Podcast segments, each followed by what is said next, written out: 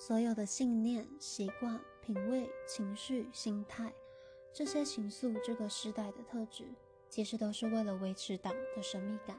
不让人发现如今这个社会的真正本质。若是想发动实际的叛变，或者只是采取叛变的初步行动，到目前都是不可能的。党无需惧怕无产阶级，让他们自生自灭，他们就会一代接着一代，一个世纪又一个世纪。工作、生育、死亡，